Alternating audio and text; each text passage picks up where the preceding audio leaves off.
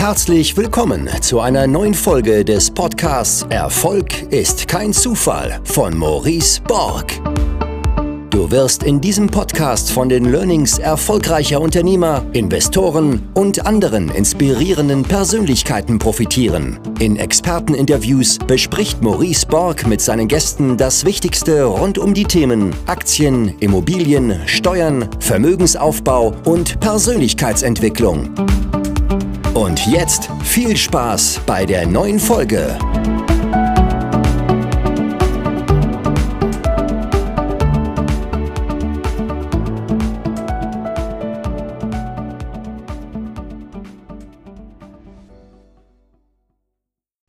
Moin, moin. So, servus Tobi, schön, dass Moin. du da bist. So, warte mal, ich Wieder die, dieselbe. Frage wie letztes Mal. Kopfhörer oder ohne? Nee, ich höre dich gut. Also wenn du mich hörst, dann lassen wir so. Genau, versuchen wir erstmal so. Kann sein, ich bin gerade bei meinen Eltern, dass die zwischendurch mal reinkommen, dann würde ich die Kopfhörer aufsetzen. Aber Ja, so alles gut. Ähm, ja, also wir machen ja heute eine, eine, quasi eine Q&A. Also wir haben gar nichts vorbereitet. Ziel ist, dass ihr mal eure Fragen stellen könnt. Hintergrund ist nämlich folgender, dass ich gemerkt habe, wenn wir, wenn wir Livestreams machen, dass immer verdammt viele Fragen kommen und es super Mhm. schwer ist, ähm, immer darauf einzugehen. Und ich kriege aber im Nachgang immer sehr viele Fragen. Und dann dauert es immer sehr lange in Textform, diese zu beantworten. Und deswegen mal heute einen Livestream nur für eure Fragen. Deswegen könnt ihr schon mal am besten über diese Fragefunktion dort unten, dann kann ich nämlich die Fragen so reinholen, eure Fragen zum Thema Immobilien heute stellen. Und Tobi, während die anderen vielleicht die ein oder andere Frage mal stellen, ähm, kannst du dich mal vorstellen. Das hätte ich auch vorgeschlagen, sehr schön. Ja, für die es noch nicht äh, den letzten Stream mit uns gesehen haben, äh, Tobi Christiansen mein Name, moin moin aus Hamburg. Ich bin normalerweise sitze ich auch in Berlin, genau wie der Maurice, ähm, bin aber jetzt bei meinen Eltern äh, für zwei, drei Tage. Und ja, Gründer von Immovisory, selbst investiere ich seit knapp zehn Jahren, ähm, lange Zeit privat, dann habe ich auch eine Zeit lang in der Branche gearbeitet als Transaktionsmanager für einen ähm, institutionellen Investor und jetzt seit knapp vier Jahren selbstständig mit der Firma Immovisory. Ähm, und ja, was, was genau machen wir? Wir unterstützen Menschen, die sagen, sie würden gerne in Immobilien investieren, haben aber nicht die Zeit, Lust, Erfahrung, äh, sich mit dem Ankaufsprozess halt professionell auseinanderzusetzen. Und ähm, ja, übernehmen eigentlich alles von, äh, ich sag mal, Strategiefindung gemeinsam mit dem Mandanten zu Recherchen, Besichtigungen, Objektaufbereitung, Unterlagenprüfung, Finanzierungsvorbereitung, Kalkulation, Verkäuferkommunikation. Das ist eigentlich so der gesamte Ankaufsprozess, der schon viel Zeit frisst, wenn man gute Deals machen möchte. Und da unterstützen wir halt ähm, Privatpersonen bei. Und darüber haben wir uns auch kennengelernt. Ähm, ich habe zwei Wohnungen über euch gekauft. Ähm, auch dieses Mhm. ganze ähm, WG-Konzept hast du mir quasi dann auch beigebracht oder mich dazu animiert, das zu machen. Ähm, ging um zwei Wohnungen, die ich gekauft habe in Berlin. Einmal in Berlin-Kreuzberg, einmal in Berlin-Schöneberg. Und Mhm. ähm, die hätten sich normal wahrscheinlich gar nicht gerechnet oder nicht sonderlich gut zumindestens bei den Renditen, die ich immer haben möchte. Und äh, dann, dann, dann hast du gesagt, hey Maurice, dann mach doch WG. Ich habe da auch schon die ein oder andere Erfahrung gemacht und hast mir so ein bisschen die Angst davor auch genommen, ja, ähm, und erklärt und dann auch, ich fand auch über deine Dienstleistung hinaus dann auch mal gesagt, hier, guck mal bei Ikea, dann folgende Möbel nimmst du und so ähm, und hast du mich da so angestoßen, also sehr gut. Ähm, und eben auch bei mir der Punkt, ich mache ja geschäftlich unterschiedlichste Dinge. Ähm, und dazu jetzt auch immer noch um Immobilien zu kümmern, ist halt schwierig. Und ähm, äh, das, was ich mit dir gemacht habe, war immer sehr gut. Das heißt, äh, ähm, du hast mir dann ein Video geschickt von der Besichtigung, hast mir deine persönliche Einschätzung dazu gegeben, hast das Ganze eingeordnet, Vor- und Nachteile abgewogen. Und so konnte ich mir oder so konnte ich quasi eine Immobilie kaufen, ohne, ohne irgendwas zu tun. Und äh, das mag ich ganz gerne, nichts tun und trotzdem einen guten Deal machen. Ja, genau. Das ist natürlich erstmal vielen Dank, dass du das auch so, so wahrgenommen hast. Das freut mich auf jeden Fall. Ähm, ja, ich meine, ich sehe mich, also wenn ich unsere Dienstleistung beschreibe, dann häufig äh, gar nicht in der Form, dass ich sage, wir verkaufen etwas, sondern wir zeigen Optionen auf. Das heißt, es gibt zum Beispiel die, die Strategie, wie du sie jetzt fährst, mit eher zentraleren Lagen und äh, natürlich eher kreativeren Vermietungsansätzen, um noch einen gewissen Schnitt zu machen, sage ich mal. Ähm, dann gibt es natürlich aber auch Menschen, die sagen, ich bräuchte eine Normalvermietung, ich möchte mich da nicht großartig drum kümmern. Da bietet sich halt Berlin so als Standort nicht mehr an, zumindest wenn man eine Cashflow-neutrale oder sich selbst tragende Immobilie haben möchte. Und dann gibt es natürlich andere Standorte, die das schon noch hergeben, ne? sei es jetzt Leipziger Umland oder Leipzig oder wie auch immer. Da gibt es schon noch ein paar Standorte in Deutschland. Das heißt, wir ver verfolgen einfach die verschiedensten Strategien im Immobiliensegment, die ich selbst oder wir selbst spannend finden. Und zu einem passt halt das besser, zum anderen passt das besser. Der eine hat 500.000 EK und möchte mehr Familienhäuser machen, der andere hat 20.000 EK und sagt, ich fange mal mit der ersten Wohnung an. In der Range äh, sind wir unterwegs. Genau. Der andere hat gar kein Eigenkapital oder zumindest möchte er es nicht, möchte er es nicht zum Kauf von Immobilien einsetzen. Ähm, ja. Da war letztens auch eine, eine Diskussion mit Ronald. Ähm, wie stehst denn du zu dem Thema? Ähm, ähm, 110 Prozent Finanzierung, ja. bis wann sollte man das machen? Wie oft sollte man das machen? Ist es überhaupt erstrebenswert? Dann stelle ich mal die erste Frage. Ja, ja, habe ich mir tatsächlich auch als einen Stichpunkt aufgeschrieben, weil ich ja gesehen habe, dass du am, im Laufe der Woche, glaube ich, noch einen Call hast mit äh, einer Bank, die das ja äh, zumindest in der Vergangenheit gerne mitgemacht hat. Ähm, ja, 110 Prozent Finanzierung. Ich sag mal so, die Menschen, die die diese Art von Finanzierung machen soll, äh, machen, sollten sich das auch leisten können. Also ähm, jemand, der kein Eigenkapital hat, sollte auch nicht 110 Prozent finanzieren dürfen in dem Sinne, sondern das sollten starke Bonitäten sein, die es auch aushalten, wenn es dann mal äh, vielleicht mal 10, 15 Prozent runtergeht im Markt. Das heißt, ähm, wenn man dann aus seiner Strategie heraus sagt, ich nehme lieber das Geld für 1,5 Prozent, wie auch immer, und äh, setze das in eine sichere Investition, absolut fein. Aber wenn an der Investition mal was scheitert oder man mal renovieren muss oder eine Sonderumlage kommt, dann darf man halt auch nicht gleich äh, blank dastehen. Das heißt, die Bank, die das anbietet, sollte das eigentlich meiner Meinung nach eher an stärkere Bonitäten herausgeben, die auch einen Puffer noch vielleicht liegen haben, vielleicht ein bisschen angelegt haben, wo sie aber zumindest auch liquide rankommen könnten im Fall der Fälle.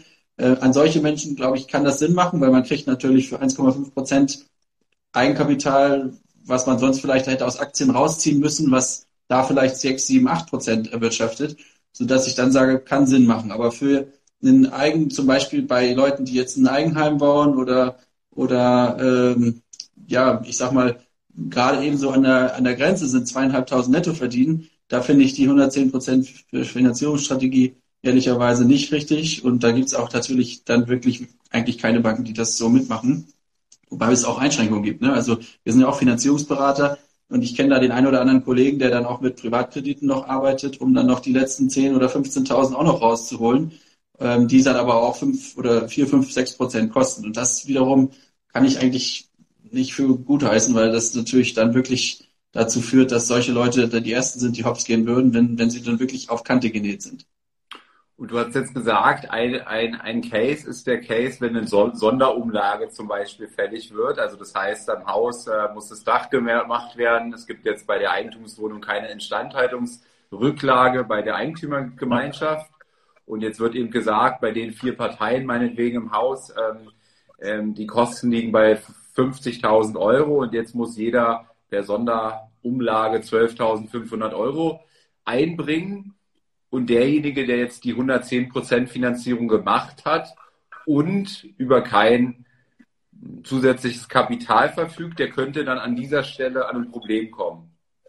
Genau, und wenn im, im Worst Case geht es mehreren Eigentümern im Haus so, und ähm, wenn die dann alle nicht zahlen können, dann wird es schwierig. Dann gibt es die Möglichkeit einer WEG-Finanzierung, dass die WEG gesondert nochmal eine Finanzierung aufnimmt. Gibt es auch ein, zwei Banken, die sich darauf spezialisiert haben. Das heißt, äh, ja, ganz klassisch. Ne? Da haften halt alle Eigentümer gemeinsam für den Kredit, der dann aufgenommen wird. Äh, kann dann, also quasi könnte aus einer 110 dann noch eine 130 Prozent Finanzierung werden im Nachgang. Ähm, ja, das ist dann schon wirklich auf Kante genäht. Also es gibt ein oder anderen Haus in, in, in, Leipzig, wo das viel Kapitalanleger sind, die halt sich nicht wirklich gekümmert haben die letzten Jahre, weil sie nie da waren. Da ist nichts in der Rücklage und ähm, ja, das sind häufig auch Leute, die jetzt nicht noch nicht so viel Geld haben, verdient haben mit ihren Immobilien, weil sie in den 90ern gekauft haben. Die sind jetzt gerade eben wieder bei plus minus null und ähm, ja, dementsprechend, die, die schauen dann ein bisschen in die Röhre, wenn da jetzt plötzlich größere Renovierungen anstehen, die jetzt langsam immer mehr kommen. Häufig in den 90ern saniert, äh, 25 Jahre her. und plötzlich muss da saniert werden. Und also wie gesagt, das führt auch zu dem einen oder anderen, der dann gerne verkauft in Leipzig. Hat natürlich jetzt auch genug Interessenten auf der anderen Seite, aber da sind häufig, haben wir Leute am Notartisch, die gegenüber froh sind, dass sie raus sind und mit dem blauen Auge vielleicht rausgekommen sind. Du sagst äh, Sanierung, äh, wenn ich so lese in so einem Inserat, weiß ich, ähm, Baujahr 60, äh, 1997 kernsaniert. Ähm, erwartet mich dann, kann man das dann pauschal sagen, weil du jetzt sagst, so äh, in den 90ern saniert, also das war jetzt 97 mhm. kernsaniert, jetzt haben wir 2021, ne? Das heißt, was haben wir, 24 Jahre später? ist diese Auskunft kernsaniert 1997 jetzt positiv oder eigentlich negativ, weil jetzt schon wieder was anfällt? Kann man das irgendwie sagen? Ja, also ehrlicherweise finde ich den Osten, wir sind ja schon auch schwerpunktmäßig im Osten unterwegs, finde ich eigentlich ganz dankbar, weil zumindest Ende der 90er die meisten Sachen gemacht wurden. Wir haben im Westen häufig auch Sachen, die sind dann in den 80ern das letzte Mal gemacht worden oder, oder ähnlich. Ne? Und dann ist es ja natürlich noch dramatischer. Ähm, dementsprechend finde ich das jetzt erstmal schon mal gut, dass die gemacht wurden. Aber äh, man hat natürlich trotzdem, nach 25 Jahren muss einfach logisch sein, dass da ein paar Sachen kommen können. Und äh, das ist jetzt, ich bin jetzt, also nicht, äh, ich habe keine statistisch relevante Zahl, um zu sagen, es sind dann immer die oder die Gewerke. Aber einfach nach 25 Jahren sollte eine Rücklage ähm, substanziell sein. Und substanziell heißt für mich pro Wohneinheit bei einer vernünftigen WEG-Größe zwischen 3.000 und 4.000 Euro. Dann hat man eine gute Rücklage pro pro ähm, Wohneinheit und dann mal, was weiß ich, 12, 15, 20 Einheiten, dann ist da vernünftig was drin. Ist es unter den 3000 Euro pro Wohneinheit, dann sollte man gedanklich sich darauf einstellen, dass da in den nächsten Jahren ein bisschen entweder was kommt oder die, die Hausgeldzahlungen erhöht werden aufgrund von Anspar, Ansparphase für das nächste Gewerk. Das heißt, wenn ich jetzt ein Mehrfamilienhaus kaufe, da gibt's ja dann keine Instandhaltungsrücklage, die muss ich ja selber dann äh, äh, mir aufbauen äh, dann sollte ich auch so grob mal rechnen. Also wenn ich jetzt ein Mehrfamilienhaus mit äh, neun Parteien, neun ähm, Wohnungen kaufe, dann etwa 3.000 bis 4.000 Euro schon immer irgendwie so zu haben oder was empfiehlst du da? Ja, das beim Mehrfamilienhaus ist das, das Charmante. Man hat ja den, die Möglichkeit, dann alles selber zu entscheiden. Ähm, was nicht zwingend notwendig ist, wird dann auch nicht gemacht. Also es gibt immer Vor- und Nachteile. Bei einer WEG hast du einen professionellen Verwalter drauf der sich kümmert, dass nichts, äh, nichts äh, vernachlässigt wird. Ähm, du hast manchmal natürlich, wenn du mehrheitlich Eigennutzer hast, hast du das Problem, dass die vielleicht goldene Wasserhähne oder wie auch immer das Treppenhaus mit dem teuersten Siesalteppich überhaupt machen wollen. Das kann Nachteil einer WEG sein, aber Vorteil ist, dass du halt schön mitschwimmen kannst und nicht so viel Arbeit hast. Sobald du ein Mehrfamilienhaus kaufst, ist die Arbeit komplett bei dir. Alle Verantwortung liegt bei dir. Das heißt, ich sage auch immer zu Menschen, die sagen, jetzt wäre doch mal ähm, nee, Mehrfamilienhaus der nächste Schritt, sage ich immer, ja, das ist aber auch ein großer Schritt, das solltest du dir wirklich bewusst sein, weil selbst wenn du eine Hausverwaltung draufsetzt, die werden im Zweifelsfall dann immer dich anrufen und sagen, was machen wir denn jetzt? Dementsprechend äh, ist es meiner Meinung nach schon ein großer Schritt und gerade die Menschen, die sagen passives Einkommen, halte ich jetzt Mehrfamilienhäuser für nicht so wirklich passiv, weil es gibt bei Häusern einfach ständig Themen, die anstehen. Ne, ich könnte jetzt zig Sachen erzählen. Und zu der Höhe der Rücklage ganz, hängt es ganz eindeutig von, vom Einkaufs, also vom Zustand und vom Einkaufspreis natürlich ab. Aber ja, das hängt ja zusammen. Das heißt, äh, du solltest ein Mehrfamilienhaus eigentlich nicht ohne Gutachter kaufen und ähm, ein guter Gutachter kann dir auch so eine kleine CapEx-Liste erstellen, was die nächsten drei bis fünf Jahre ansteht. Und das wäre dann die Basis, auf der man so eine Kalkulation anstellen sollte. Das wäre jetzt ein bisschen unseriös, wenn ich einfach irgendwas pauschal sage. Verstanden. Ähm, hier ist auch die erste Frage. Äh, von Johannes, äh, die wird aber abgekürzt, sehe ich gerade, wenn die irgendwie eine gewisse Textzeichenlänge hat. Ähm, aber so grob kann man es erkennen, Johannes. Ansonsten kannst du nochmal die, die Punkt, Punkt, Punkt, Punkt nochmal reinschreiben. Ähm, ganz normal in die Kommentare hier. Wie würdet ihr bei Immobilieninvestments starten, wenn man noch kein Netzwerk diesbezüglich hat? Ähm, ich nehme an, hier steht auf den gängigen Portalen, Fragezeichen. Mhm. Ach so, ich kann es weiterlesen. Auf den gängigen so. Portalen sind die Angebote eher suboptimal, steht hier. Ach so, warum kannst du das? Ich könnte nicht lesen. Naja, okay, aber du kannst es. ja. ähm, ja, das ist eine ja, gute, berechtigte Frage.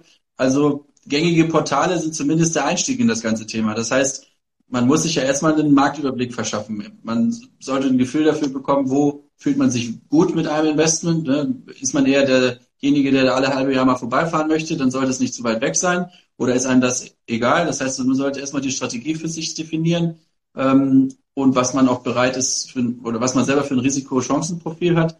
Und ja, wenn man dann sich für den Standort entschieden hat, würde ich trotzdem immer über die, über die Portale erstmal gehen, verschiedene Suchfilter anlegen, die sich vielleicht auch ein bisschen überschneiden und dann mal drei, vier Monate beobachten, was reinkommt, um halt überhaupt ein Gefühl dazu zu entwickeln, was ist jetzt ein gutes Angebot, was ist ein schlechtes Angebot. Weil man merkt es recht schnell, die guten Angebote sind höchstens ein, zwei Tage online und dann sind sie weg. So, das heißt, es ist nicht unmöglich, über die Portale gute Deals zu machen. Man muss dann nur sehr schnell sein, sehr am Ball bleiben und ähm, ja, verbindlich auftreten, gut vorbereitet sein. Ja, und darüber hinaus gibt es natürlich auch Einzelkämpfer, die wahnsinnig gut in der Kaltakquise sind. Ähm, dadurch, dass wir regelmäßig Deals machen wollen, ist das für uns eher ein Nischenbereich. Das heißt, wenn wir vielleicht in einem Haus eingekauft sind und dann über die Eigentümerversammlung mal mitbekommen, der eine überlegt zu verkaufen, könnte die Idee sein. Aber so das klassische Kaltakquise an der Tür klopfen und sagen, kennen Sie irgendjemand in der Nachbarschaft, der verkaufen will? Das zumindest ist bisher nicht unsere Herangehensweise. Aber gibt's auf jeden Fall. Gerade wenn du in einer kleineren Ortschaft wohnst, wo es vielleicht über einen Fußballverein äh, kennst du die fünf Entscheider in, im, im Ort und sagst denen, ich hätte Lust zu kaufen, kann auch funktionieren. Aber ähm, wie gesagt, das ist dann eher mal so ein Lucky Shot, der dann vielleicht einmal alle paar Jahre klappt. Ja, also ich finde, ich, ich kriege das ganz oft mit, ähm, dieses, dieses Mindset, naja, und wie auch hier gerade jemand schreibt, ne, ähm, auf den gängigen Portalen ist doch nur Schrott, da bleibt doch nur das übrig, da findet man doch gar keine äh, guten Angebote mehr und so weiter. Ähm, dann frage ich häufig, ähm, habt ihr denn schon mal gesucht? Und dann kommt die Antwort, mhm. nö. Oder ähm, ja. Und dann sage ich, na, wie lange denn? Ja, wie viel Zeit habt ihr denn mit der Suche verbracht? Und dann ist so, na, ich habe mal so eine, eine, halbe Stunde mal reingeguckt. Ne? Also wenn es denn immer so einfach wäre, dass man in einer halben Stunde ähm, irgendwie Deals findet, die einem dann perspektivisch 100.000 Euro bringen oder so äh, an Gewinn, ähm, dann werden wir ja alle Multimillionäre, ne? wenn das so super easy ist. Ähm, und so läuft es ja mhm. häufig nicht im Leben. Ne? Ähm, erst, ähm, erst kommt der Schmerz oder so ähnlich. Ne? Ähm, das heißt, und so mhm. ähnlich ist es auch hier bei der Immobiliensuche aus meiner Sicht. Ähm, wenn man, man kann eben nicht mit der Erwartung reingehen, immer sofort gleich das große Glück zu finden. Ja, man muss sich seine Filter, also mein Tipp immer diese Filter äh, zu setzen auf den Portalen, ähm, ImmoScout, mhm. ImmoWelt und wie sie nicht alle heißen.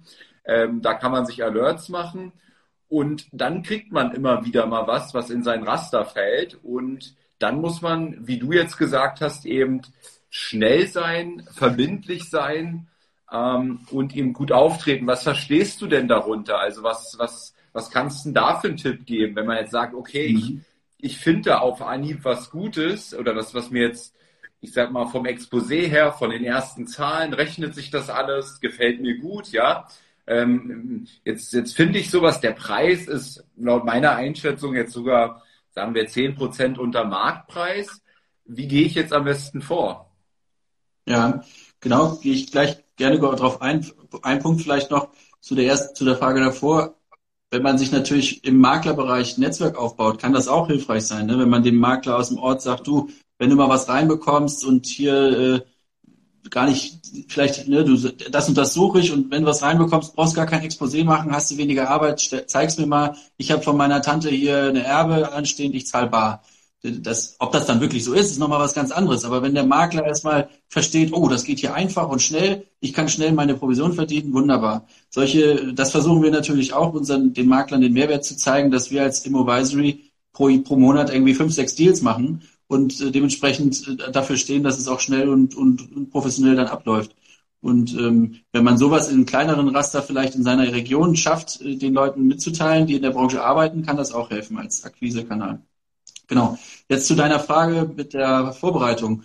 Ähm, ganz wichtig, Finanzierungsvorbereitung. Wenn man jetzt nicht gerade die, die Tante hat, die einem den Kaufpreis vielleicht vererbt oder ähnliches, ähm, die, zumindest die Finanzierungsseite gut vorbereitet zu haben. Gerade die regionaleren, kleineren Banken arbeiten auch noch mit ähm, schriftlich ausgestellten Finanzierungsbestätigungen. Das, dafür muss man zwar ganz guter Kunde sein, bis eine Bank sich die Mühe macht, aber sowas kann man ja auch vorbereiten, indem man mit der Bank spricht, was man vorhat und äh, ja, gerade in, wie gesagt, in kleineren Regionen, wo der Banker jetzt nicht 200 Finanzierungen pro Monat auf dem Tisch hat, da, da kann man noch ganz andere Partnerschaften auch aufbauen.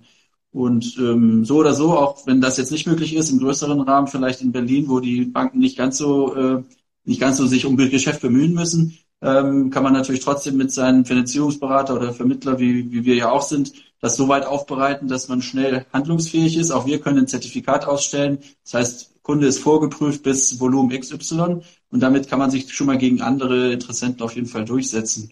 Und dann einfach die richtigen Worte sagen, dass der Makler versteht, hier ist ein Profi, der weiß, was läuft, was die nächsten Schritte sein könnten. Und ähm, ja, dann, dann hat man auf jeden Fall schon mal bessere Karten als vielleicht der, der äh, andere. Und ich, ich bin auch immer ein Freund von äh, schwierige Fragen erst zum Schluss stellen, ähm, dass man so weit wie möglich den Prozess begleitet hat und vielleicht den einen oder anderen Kontrahenten ausgebotet hat.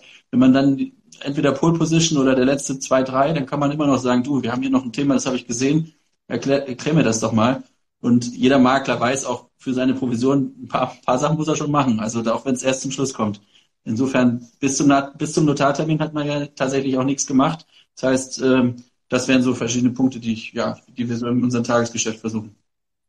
Ich glaube, das ist nochmal ein wichtiger Punkt, den du zuletzt gesagt hast. Ne? Also in Deutschland ist es so, dass bis zum Notartermin äh, besteht kein rechtsgültiger Kaufvertrag oder keine, auch keine rechtsgültige Vereinbarung, die nicht beim Notar getroffen wird. Ne? Das heißt, ähm, rein theoretisch, wenn du mir jetzt sagst, äh, Maurice, ähm, kannst die, kannst die Hütte vom Markt nehmen, ich kauf die, dann sage ich, Tobi, ja super, ähm, ähm, Notartermin mache ich alles und so weiter. Du sagst, ja, ich muss da aber nochmal besichtigen. Ich sage, ja, kein Problem, aber ich nehme erstmal alles raus. Ähm, dann besichtigst du die, ähm, prüfst alle Unterlagen und kommst mir an und sagst, Maurice, ja, ich habe dir ja versprochen, ich kaufe das Ding, aber nicht zu deinen Vorstellungen. Ähm, statt 200.000 gebe ich dir 170 und jetzt habe ich schon alles runtergenommen vom Markt, ja. Ähm, du hast ein paar Mängel auch entdeckt, ja. Die habe ich jetzt gehofft, dass du sie nicht entdeckst, aber wenn du sie entdeckst, ja, wenn selbst du sie entdeckst, dann wird sie jeder weitere auch entdecken, denke ich mir dann quasi. Und steige mhm. eben auf die 170 ein. Ne? Also so könnte es sein, ne? Oder weil ich mir eben auch denke, jetzt nochmal abzuspringen, also in Berlin, mit meinen Wohnungen in Berlin werde ich es vielleicht nicht so, will ich dir keinen Rabatt geben, aber ja. Ähm, weil ich weiß, irgendjemand anders finde ich dann auch, aber so könnte ja auch eine bewährte Strategie sein, oder? Ja, genau. Ist immer ein zweischneidiges Schwert. Gerade wenn wir, die mit den Maklern natürlich regelmäßig zusammenarbeiten, da können wir uns das jetzt nicht zu häufig rausnehmen, dass das immer unsere Strategie ist. Aber ähm, im Rahmen des Fairen zu sagen, du, hier ganz ehrlich, wir wussten nicht, dass hier noch äh, irgendwas ansteht im Treppenhaus oder sonst was und das ist jetzt aufgeploppt wir wollen das weiterhin machen, aber lass uns doch jetzt hier irgendwie einmal zusammensetzen und mal kurz sprechen, was hier noch machbar ist. Halte ich für fair auf jeden Fall. Und haben wir auch mal immer mal wieder erfolgreich versucht, aber das sollte jetzt nicht die dauerhafte Strategie sein, weil zumindest ich betreibe den, unseren Ankauf so, dass ich sage, ich stehe zu meinem Wort und äh, Makler merken sich das ja auch, wenn man die dann jedes Mal da wieder so durch den Kakao zieht. Also dementsprechend ähm, wenn es berechtigt ist, immer versuchen und im Rahmen versuchen und ja, so finde ich, so, so ist zumindest mein Mindset dabei. Mhm. Ähm, nächste Frage von Lukas. Äh, was ist finanziell für einen selbst sinnvoller? Immobilien selbst bauen lassen und dadurch Geld zu und dann bist du wieder? Nee, leider Gottes kann ich, ich habe es gerade geguckt, in diesem Fall kann ich die Frage auch nur bis zulesen. okay. Also ja Immobilien selbst bauen lassen oder dadurch, das ich verstehe die Frage dann auch nicht. Kannst du sie, kannst du sie erdenken? Ja, selbst bauen lassen und dadurch Geld zu verdienen oder oder oder selber bauen oder also das könnte so eine klassische Eigennutzer versus Mieter-Frage sein, aber dann müsste sie noch sehr weitergehen, die Frage. Genau. Kann ich, kann ich es nicht komplett äh, ja, Lukas, wenn du gerade hier bist, dann an, äh, schreibst du am besten noch mal rein, ähm, damit wir sie besser verstehen. Was ist hier? Dann packe ich mal die nächste rein. Die nächste Frage. Sonderabschreibung Neubau. Bauantrag muss bis 1.1.2022 gemacht ja. werden. Komma, lohnenswert? Fragezeichen. Ja, das ist schon eine, schon eine recht spezielle Frage. Ich habe jetzt Glück, dass ich genau den Fall gerade habe. In dem Sinne kann ich da ein bisschen was zu sagen. Ähm, ja, prinzipiell gibt es eine Sonderabschreibung für ähm, Herstellung neuen Wohnraums. Damit möchte die Bundesregierung ihren, ihren ja, Ziele erreichen, dass neuer Wohnraum erschaffen wird. Ähm, aus Bestandsimmobilien ist, ist hier, der, ist hier der, äh, der Punkt oder darum geht es. Das heißt, wenn man zum Beispiel ein Haus gekauft hat, wo unten vielleicht ein altes Gewerbe drin ist und man das umwandelt und daraus ein, äh, eine Wohnung macht, dann hat man die Herstellungskosten kann man dann schneller abschreiben mit fünf Prozent. Und ähm, das ist ja erstmal super. Also würde ich sagen, lohnenswert auf jeden Fall, weil du kannst deutlich schneller deine Investition abschreiben und wenn sich die Investition auch vorher schon gerechnet hat, weil ne, nur wegen dieser Abschreibung würde ich jetzt nicht irgendwelche Gewerbe umwandeln, aber wenn du ein Haus kaufst, was sich so oder so rechnet, weil du dann einen Teil aus dem alten Gewerbe in eine Wohnung machen willst, ist natürlich klasse, das zusätzlich noch schnell abschreiben zu können. Einziger Punkt ist, du darfst nicht mehr als 3000 Euro pro Quadratmeter ausgeben gibt aber meiner Meinung nach auch nur wenige Standorte, wo es sinnvoll ist, zusätzlich zu dem Kaufpreis, den du ja schon bezahlt hast, nochmal 3000 Euro pro Quadratmeter reinzustecken.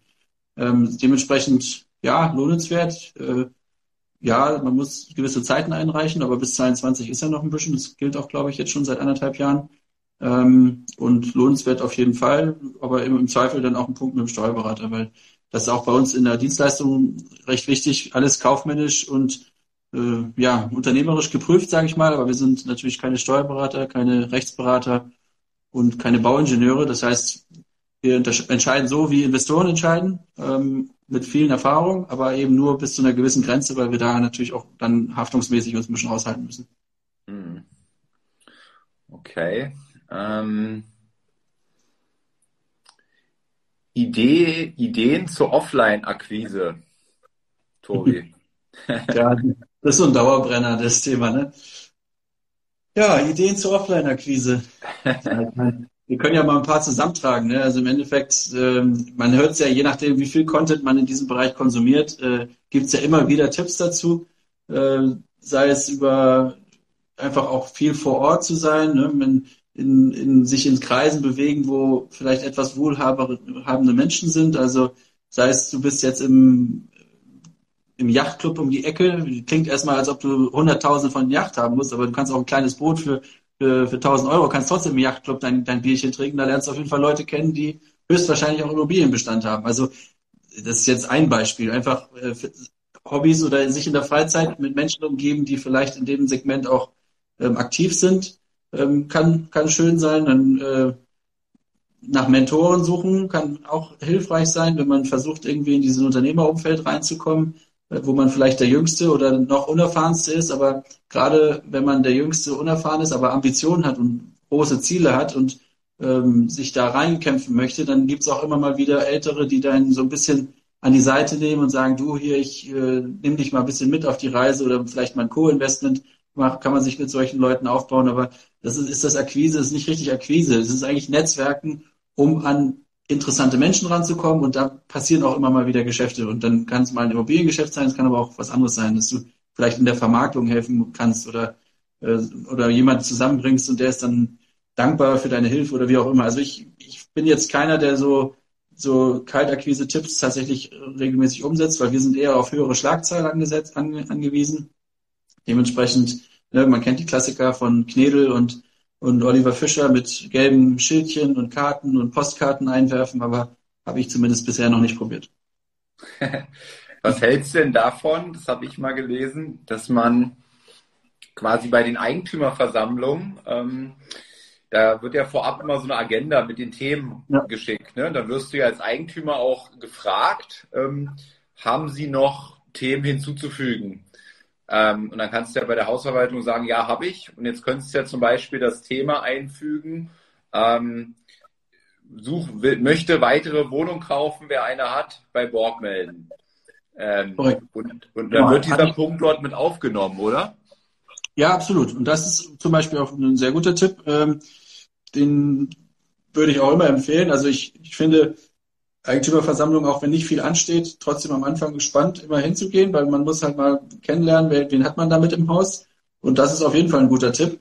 Man kann auch Briefe schreiben an die Miteigentümer. Ähm, auch das habe ich, ich habe sowohl schon Briefe erhalten, als auch schon jemand mal äh, diesen Tipp gegeben, sich doch einfach mal zu versuchen. Also ähm, das kann auf jeden Fall klappen, aber das sind natürlich alles so die, die goldene Nadel im Heuhaufen finden. Ne? Also da muss man halt schon auch viel Fleißarbeit. Alles, alle Akquise ist immer, alle Form von Akquise ist immer Fleißarbeit und auch da muss man sicherlich ähm, in fünf Eigentümerversammlungen das mal vorgebracht haben, dass man dann einen Erfolg vielleicht hat. Ah, und, und hast du, aber ich meine, gut, man könnte diesen Punkt ja immer mit aufnehmen, einfach mit reinwerfen dort. Also ich, mhm. ich gehe da eigentlich nie hin. Ähm, lass mich da irgendwie immer vertreten oder so, aber dann sehen die mhm. das ja und wer dann, aber wie du halt sagst, ne, ähm, wer dann wirklich Interesse hat, meldet sich, aber es ist ja immer so, so ist ja generell, ich meine, ich arbeite ja nur mal im Vertrieb, ähm, ähm wenn ich es gar nicht versuche, habe ich schon verloren, ne? so ist dann eher Mindset, ja. Ja, genau. Und ähm, deswegen, aber ich habe ich hab das auch noch nicht angewandt. Ähm, aber ich, ich halte es irgendwie für sinnvoll, weil vielleicht ist ja der ein oder andere dabei, ähm, aber die Zahl wird sicherlich klein sein, ne? je nachdem, wie groß da auch, wenn da zehn Parteien sitzen, wie hoch ist die Wahrscheinlichkeit. Aber wenn du es jedes, wenn du, sag ich mal, bei, bei fünf Wohnungen fünfmal machst, 50 Parteien, vielleicht hast du dann einen dabei. Ja, also wie gesagt, ich habe es auch schon gesehen in der Eigentümerversammlung, dass es andere gemacht haben und ich habe auch schon Post bekommen von anderen Miteigentümern. Also machen schon einige und die werden es ja sicherlich auch machen, weil es erfolgreich ab und zu mal ist. Aber ähm, ja, ich selbst habe es tatsächlich auch in, der, in dem Ausmaß noch nicht, noch nicht umgesetzt. Also ich hatte proaktiv jemand, der auf mich zugekommen ist, aber das war nur, weil er wusste, dass ich in der Branche arbeite. Aber jetzt, dass ich Briefe geschrieben habe, ist bisher noch nicht vorgekommen. Ja, äh, hier ist gerade noch mal eine Frage, ähm, habe gutes Angebot für Eigentumswohnungen, aber Elektroheizung trotzdem kaufen? Hm. Fragezeichen. Kennst du dich mit Elektroheizung aus? Ja, auf jeden Fall. Ähm, vor allen Dingen, ich weiß ja nicht, der, der ein oder andere, der zuschaut, äh, weiß ja vielleicht, dass wir gemeinsam mit Invocation, mit den Marco und Stefan äh, ein Haus gekauft haben, wo wir alte Na Nachtspeicheröfen drin haben und äh, seitdem kenne ich mich mit Elektroheizung sehr gut aus. Ähm, ja, das ist äh, auch nicht so einfach eine, zu beantworten, die Frage. Wenn es eine Eigentumswohnung ist, heißt es ja aber scheinbar, dass es eine WEG ist. Das heißt, ähm, die Heizung so eigenständig zu wechseln, ist nicht so einfach, weil es ist ein Eingriff, der ja das ganze Haus betrifft. Und wenn du mal im Haus kein Gas ist, kannst du nicht großartig äh, da jetzt was dran ändern, dass du eine Elektroheizung hast. Ähm, dementsprechend, ja, trotzdem kaufen hängt einfach vom Deal ab. Ne? Also äh, einfach Betriebskosten sind auf jeden Fall höher. Ne? Du hast mehr, irgendwie ungefähr ein Euro höhere Betriebskosten äh, pro Quadratmeter. Und wenn du in einem Marktumfeld bist, wo du auf jeden Euro angewiesen bist, weil du vielleicht der Unterschied zwischen 5 Euro Miete und 6 Euro Miete killt den Case oder killt ihn nicht, dann ist es eine extrem wichtige Entscheidung oder eine, eine knappe Entscheidung. Wenn du aber in München unterwegs bist und entweder ob du 15 oder 17 Euro kriegst, ist dann beides, beides fein für den Case, dann äh, kann es natürlich auch anders sein, dass, dass das dann nicht so relevant ist. Okay. Ähm, nächste Frage finde ich auch ganz spannend, weil ich weiß nicht, wie deine Erfahrungen dazu sind, aber wenn du aktuell in Berlin so ein paar Alerts dir einstellst, zum Beispiel mit unter 3000 Euro pro Quadratmeter Wohnung suchst, ähm, dann kommt immer wieder etwas. Aber was da kommt, sind immer vermietete Wohnungen und wahnsinnig schlecht vermietete Wohnungen. Mhm. Also zum Beispiel Berlin-Steglitz, äh, hatte ich letztens was gesehen, äh, unter 3000 Euro der Quadratmeter. Äh, aber eine, ein sau schlechte Miete ist Miete, ne? die ist dann vermietet. Aber die, der Durchschnittspreis in der Region wäre, sagen wir mal, 4500 derzeit der Marktpreis. Ne? Also du hast, kaufst quasi 1500 unter Marktpreis ein bei, weiß ich, 60, sagen wir 60 Quadratmetern. Ähm, und das habe ich jetzt immer wieder gesehen. Nur das wäre dann in Cashflow negativ sozusagen, wenn ich das einkaufe. Und dann wäre ich schon wieder eher so in Richtung Spekulation, so von wegen, ähm, naja, wenn der jetzt auszieht, wäre das ein geiler Deal. Wenn er in den nächsten fünf Jahren auszieht, wenn er jetzt hier 20 Jahre drin bleibt, wäre es irgendwie Mist. Ne? Ähm, und dann, dann bin ich schon wieder irgendwie gefühlt in der Spekulation für mich jetzt drin. Deswegen hatte ich wenig, wenig Lust auf so einen Deal. Und jetzt ist die Frage, Frage eben hier, Erfahrung und Tipps, Bestandsmieter aus dem Vertrag rauszukaufen. In meinem Case wäre das ja genial, wenn ich jetzt zum Mieter renne, ich kaufe quasi für 100.000, 90.000 weniger ein, ähm, nimm diese Preisersparnis von 90.000, gehe zu dem Mieter, den ich mir vielleicht auch vorher mal angeschaut habe, was ist denn das für ein Typ? Und wenn ich mit dem jetzt mit, äh, mit, mit sagen wir 10.000 Euro in 5-Euro-Schein ausbezahlt da antanze mit einem Koffer und sage, hier, hier bin ich, hier ist dein, hier ist dein, hier ist dein großes Glück, ja. Ähm, 10.000 Euro du ziehst aus. Hast du da irgendwie Erfahrung gesammelt, also Bestandsmieter rauszukaufen? Also erstmal unabhängig davon, ob, ähm, ob ja, unabhängig davon, wie der Mieter aussieht, kann die Strategie meiner Meinung nach sinnvoll sein, weil man tatsächlich deutlich unter Marktwert einkaufen kann. Und gerade für Menschen, die jetzt nicht an dem Cashflow hängen, weil sie vielleicht ein sehr starkes Einkommen haben, halte ich die Strategie für sehr spannend. Weil, was heißt Spekulation? Ne? Du kannst dir die Mieter ja zumindest so weit anschauen, um zu gucken, äh, viertes OG ohne Aufzug, äh, 90-jährige Mieter, wird nicht ewig so weiter funktionieren. Das ist zumindest ein Ansatz, den man meiner Meinung nach noch ein bisschen einfacher beurteilen kann.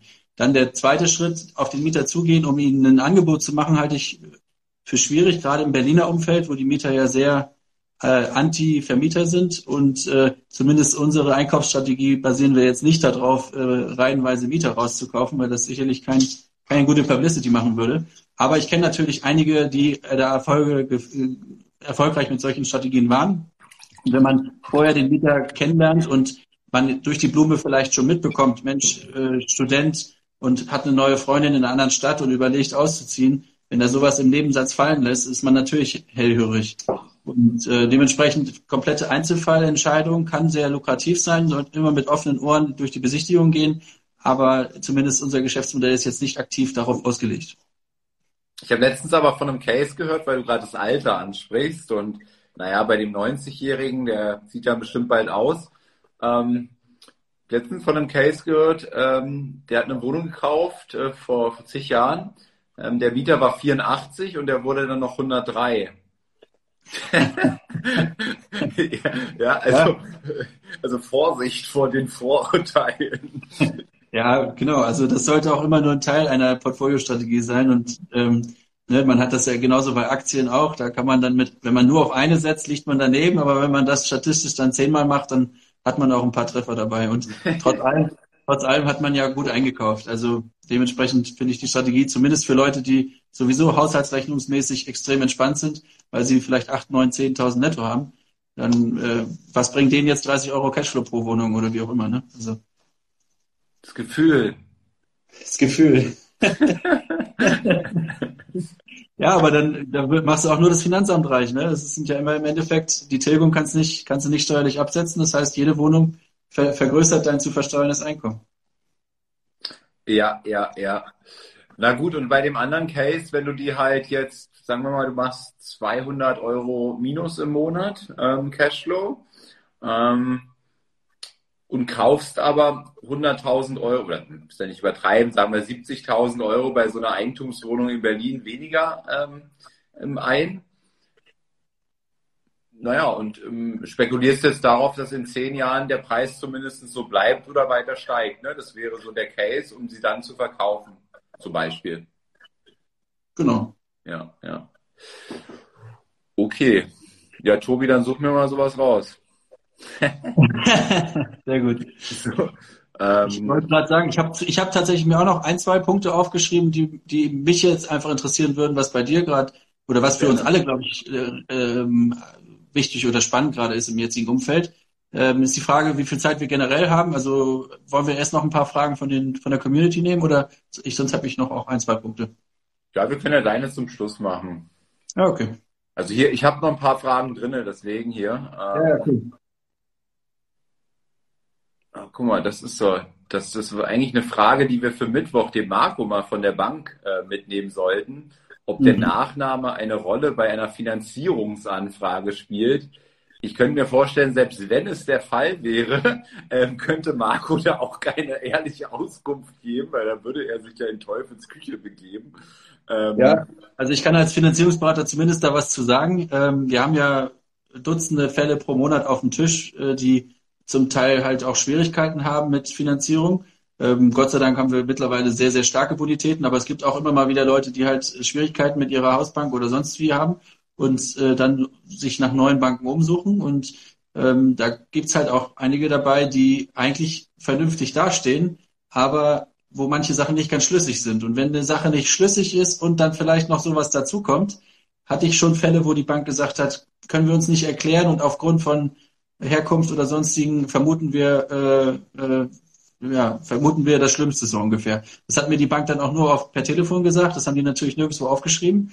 Aber wenn du äh, 2000 netto verdienst äh, und vielleicht 100.000 auf dem Konto hast, und die Bank möchte verstehen, wo das herkommt und du hast, kommst vielleicht aus Rumänien oder sonst was, dann sagt die Bank halt, ja, können wir nicht verstehen, woher das Vermögen kommt, wollen wir auch gar nicht verstehen, wollen wir nichts mit zu tun haben. Und bums ist das Was? Ding weg. Also es hat, hatte ich schon solche Fälle und dann andere Fälle waren auch mal, wenn du einen, Job hast, der nicht äh, vernünftig ist. Also ähm, ja, muss ich wieder ein bisschen aufpassen, was man so sagt jetzt, aber es gibt ja manche Jobs, die zumindest im äh, augenscheinlich nicht so äh, ja, Gesellschaft, ja, gesellschaftskonform sind. So. Und wenn dann, wenn du, wenn sowas dann irgendwie rauskommt oder du, wenn du den Namen googelst, wenn du deinen eigenen Namen googelst und es kommt eine schlechte Story von wegen Steuerhinterziehung oder irgendwas Illegales, ploppt da auf. Bei, wenn du irgendwas in, in Google drin hast, dann hast du ein großes Problem. Also das habe ich tatsächlich auch häufig. Ach echt, ja? Also da wird so eine Bank deinen Namen googeln, glaubst du, ja? Und, und nicht nur glaube ich, also fast jede macht das. Also ich habe ich hab tatsächlich häufig jetzt auch Leute, äh, ne, zum Beispiel gibt es bei den Banken äh, den Passus, sind sie äh, politisch exponierte Person. Das klingt erstmal so schön verschwafelt, aber das heißt zum Beispiel, wenn du Botschafter bist oder für das Auswärtige Amt arbeitest, hast du schon mal richtige Probleme, weil die Bank möchte sich keine potenziellen Risiken einkaufen. Das heißt, wenn du dann vielleicht irgendwann mal ein Streitthema mit der Bank hast und äh, du kannst dann irgendwie politisch Druck aufbauen oder bist Abgeordneter XY, äh, da hat die Bank keine Lust drauf und dann wird von vornherein abgesagt. Krass, krass, ja. ja.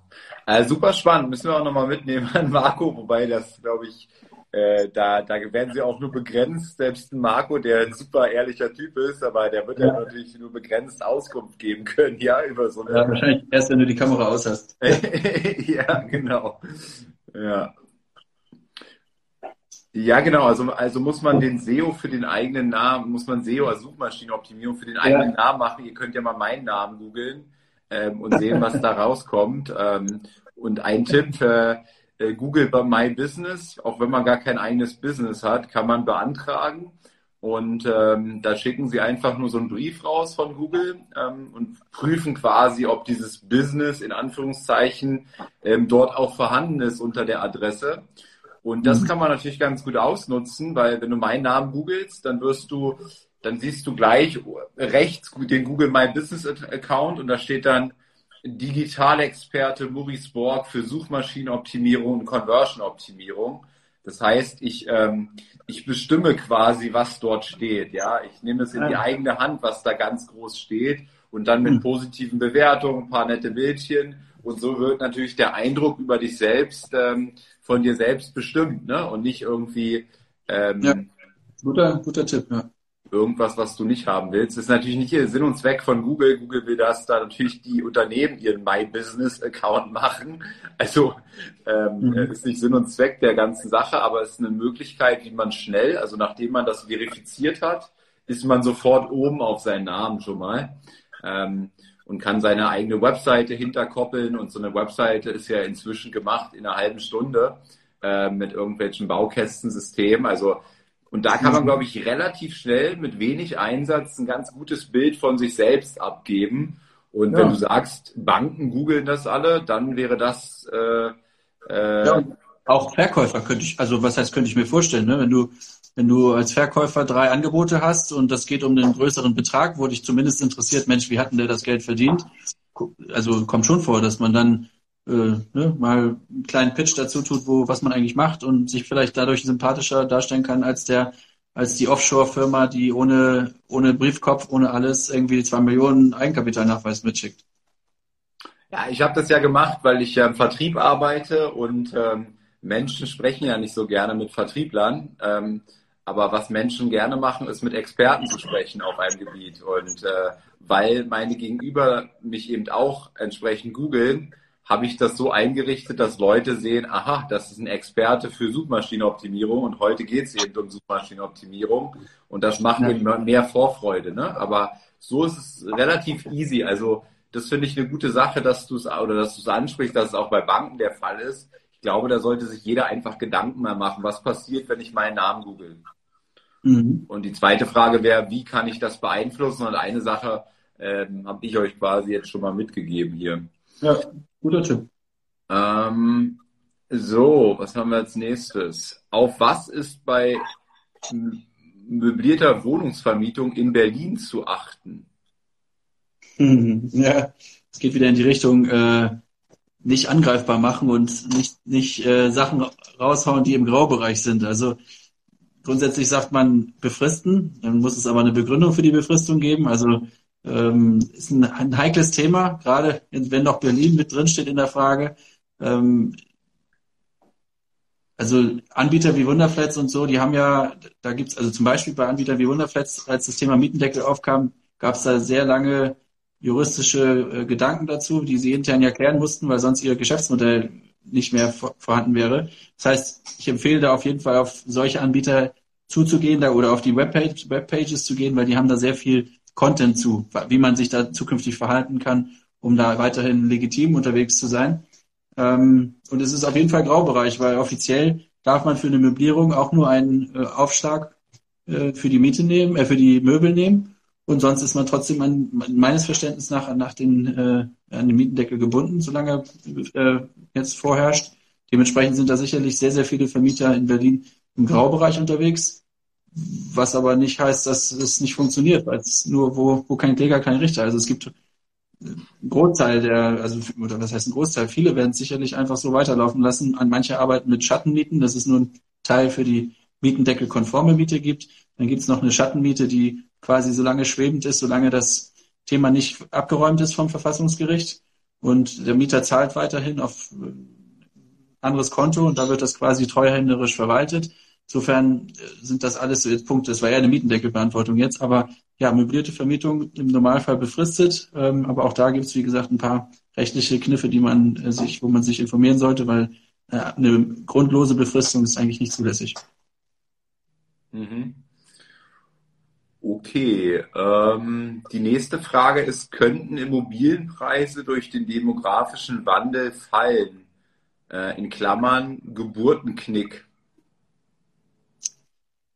Ähm, ja, auf jeden Fall. Also äh, das ist ganz, die Demografie ist natürlich die underlying Nachfrage nach Immobilien. Wenn, wenn wir also plötzlich irgendwann, wie die Statistiker ja lange vorhergesagt haben, nur noch 70 Millionen Einwohner sind, dann gibt's absolut äh, Gründe dafür, dass in vielen Regionen Deutschlands die Immobilienpreise deutlich niedriger sein müssten.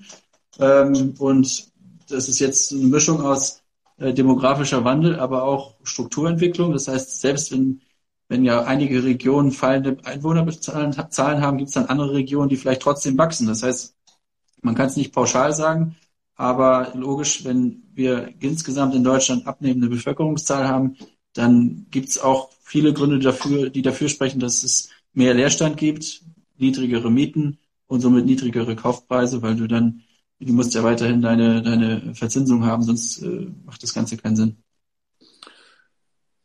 Wenn du wenn du daran glaubst, warum gehst du dann auch immer mehr in, ähm, auch mit deinen Kunden quasi in Randgebiete oder so? Also jetzt nicht äh, Zentrum? Weil ich, weil ich zumindest an die Region glaube, in denen wir investieren. Und wenn man an eine schwache Region investiert, sollte man dann dort in der besseren Lage oder besten Lage sein. Das heißt, zum Beispiel meine ersten beiden Wohnungen habe ich in Magdeburg und Chemnitz gekauft, obwohl ich 2010 überall hieß es, der Osten wird zusammenfallen. Dann war meine Strategie, aber gut, kann ja sein, dass die ganzen rund um Magdeburg und Chemnitz, die Plattenbaugebiete alle zusammenfallen werden, aber die Altstadt wird es auch in zehn Jahren noch geben und die wird auch dann noch schön sein mit den Altbauten. Das war mein, mein Ursprungspitch für Magdeburg und Chemnitz und den sehe ich auch weiterhin so. Also ich habe selber noch ein Haus in Plauen.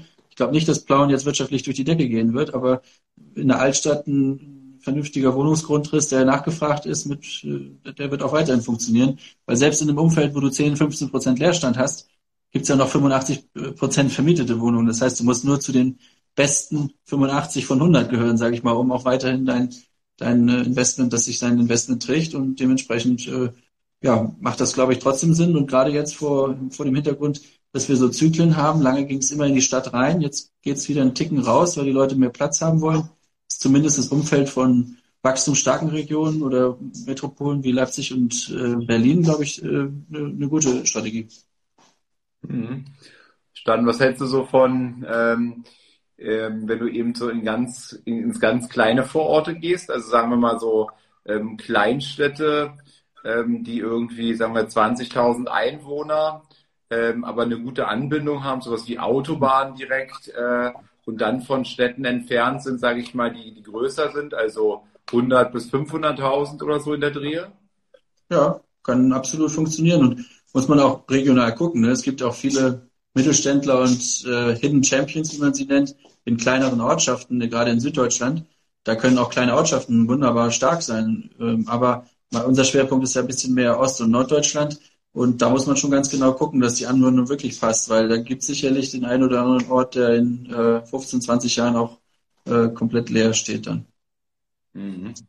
Ist das denn so der demografische Wandel? Ich habe mich damit gar nicht so beschäftigt, Geburtenknick. Was ist denn da die, was ist denn da jetzt die Aussage konkret? Ja, die Aussage ist eigentlich seit Jahren ja, also man kann ja Demografie relativ gut vorhersagen, weil man ja schon weiß, äh, wer ist geboren und wie sind ungefähr die Geburtenraten. Und ähm, wir haben nun mal einen recht hohen Anteil äh, 70, 80, 90-Jährige und die werden halt irgendwann nicht mehr da sein. Dementsprechend wird viel Wohnraum frei.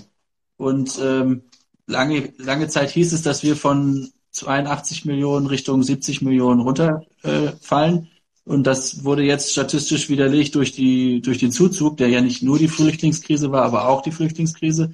Darüber hinaus ähm, einfach durch die wirtschaftliche Stärke von Deutschland haben wir einfach die ganzen anderen europäischen Länder leergesaugt, weil wir einfach herziehen konnten. Dementsprechend sind wir deutlich besser gelaufen, als die Statistiker das uns vorhergesagt haben, aber die Alten sind ja immer noch die Alten. Also trotzdem wird es da irgendwann, irgendwann hast du alle Spanier hier und alle Italiener. Dann äh, äh, haben die zumindest auch bei sich zu Hause schon mal große Probleme, aber dann wird es auch irgendwann nicht mehr nach, nachströmen und dann wird es irgendwann unter 80 Millionen vielleicht mal gehen. Aktuell sind wir sogar ein Stück gewachsen Richtung 83 Millionen. Ja, und das ist natürlich, wenn es weniger Menschen gibt, gibt es mehr Leerstand, ne? Ist ja klar. Verstanden. Ähm, die nächste Frage von Zero. Ähm, lieber Vollfinanzierung oder mehr Eigenkapital? Also vorhin waren wir ja bei der 110% Finanzierung, haben wir quasi die, ein ganz krasses Beispiel mal gemacht. Äh, wie siehst du das äh, in Richtung Vollfinanzierung oder eben mehr Eigenkapital? Wann, wann, wann sollte ich mehr Eigenkapital geben aus deiner Sicht? Also Zinsen kann man nur absetzen, wenn es fremdgenutzte Immobilien sind. Heißt, sobald es sich um eigengenutzte Immobilien handelt, macht es auch Sinn, mehr Eigenkapital einzusetzen. Jetzt habe ich hier im Hintergrund ein Geräusch. Hört, hört man, oder? Ja. So, jetzt. Genau, also nochmal dazu. Also sobald du, solange du Zinsen nicht absetzen kannst, was beim Eigenheim der Fall ist, macht es Sinn, auch die Zinslast zu minimieren. Dementsprechend macht es bei einem Eigenheim oder eigengenutzter Immobilie Sinn, mehr Eigenkapital einzubringen. Ähm, bei allen anderen Immobilien würde ich schon versuchen, so gut wie möglich zu finanzieren, ähm, was aber nicht heißt über 100 Prozent hinweg, weil normalerweise 100 Prozent hinweg die Konditionen dann sehr, sehr schlecht werden. Ähm, dementsprechend sage ich mal bis zu 100, wenn man vernünftig einkauft, ist dann auch in Ordnung. Ist deine Pizza fertig, Tobi? Oder? nee, nee, nee. Ich, ich sitze hier in der, äh, im Wohnzimmer und dann hört man die Küche von drüben. ja, okay. Was ist das für eine Frage? Wie ist deine Cashflow-Berechnung? ja, ist ja ziemlich, ähm, ziemlich pauschale Frage. Ähm, ich habe ehrlicherweise mir so Daumenregeln mittlerweile entworfen aufgrund von Erfahrungswerten. Alles bis, bis fünf Prozent hat negativen Cashflow, alles ab fünf Prozent, also rund, rund um fünf Prozent fängt sich an selbst zu tragen und ab sechs ab sechs bleibt tatsächlich was übrig. Aber das ist jetzt eine ziemlich pauschale Antwort auf eine sehr pauschale Frage. also von äh, Kaufpreis zu Kaltmiete oder was ist das Verhältnis jetzt? Ja, korrekt. Kaufpreis, ja. also Brutto, Bruttorenditen quasi, ne? In dem Sinne. Ja, ja, ja. ja. Okay, so, dann haben wir die Frage. Ja, das ist keine, das ist hier keine ähm, Immobilienfrage, aber du kannst sie ja trotzdem kurz beantworten. Mich würde interessieren, was Tobi vom Bitcoin hält. Ja, ist eine gute Überleitung zu der Frage, die ich auch noch an dich habe. ähm, ja, Bitcoin als solches finde ich spannend. Ich mag neue Technologien und bin da sehr offen und neugierig. Habe eine Zeit lang oder seit 2017 bin ich auch selber ein bisschen aktiv in dem ganzen Segment. Ähm, was halte ich von Bitcoin? Ist eine gute Beimischung. Also ein klein, ein klein bisschen kann man da reinlegen, um ein bisschen am Thema dran zu bleiben, weil ich glaube, es ist einfach eine Technologie, die uns in den, die wird nicht wieder weggehen. Das heißt, um einfach das Thema auf dem Schirm zu haben und da sich weiterzubilden, macht es mehr Sinn, da mal ein paar hundert oder auch wie auch immer ein bisschen Geld reinzulegen, weil dann gewinnt man dafür ein Interesse und bleibt am Ball. Ähm, ja, und alles darüber hinaus ist jetzt Spekulation, ob es jetzt auf 50, 100 oder 20.000 geht. Ich finde es auf jeden Fall eine sehr spannende Geschichte, wo es sich lohnt, dran zu bleiben. ich habe ganz lustig zur Hochzeit, ich habe einen, einen Freund, der sehr aktiv in diesem Bitcoin-Umfeld ist und der hat mir ähm, so, ein, so ein, seine Glückwünsche quasi geschrieben und da war so ein QR-Code dann drauf auf seinem, auf seinem Glückwunschschreiben und da war irgendwie ein bisschen Bitcoin. Äh, ah, ich ja. aber, ich war nie technisch in der Lage, das abzurufen, ja, weil ich auch kein Wallet habe und so weiter. Jetzt habe ich ihn jetzt äh, am, am Freitag getroffen und dann sagte er, ey, wir müssen das mal machen, du musst mir das jetzt hier mal erklären. Ja, was muss ich denn tun? Und äh, was hast du mir da überhaupt geschenkt? Ich wusste es ja nicht so, ich habe es mir aber schon gedacht. Ja, und der zweite, ja, irgendwie, ich habe dir da mal ein bisschen Bitcoin irgendwo aufgeladen. Ähm, und dann haben wir mal geguckt, 2019 meine Hochzeit, ähm, wie der Kurs damals war. Und da war er bei 9000 und jetzt war er doch irgendwie bei, was ich, 50.000 oder was.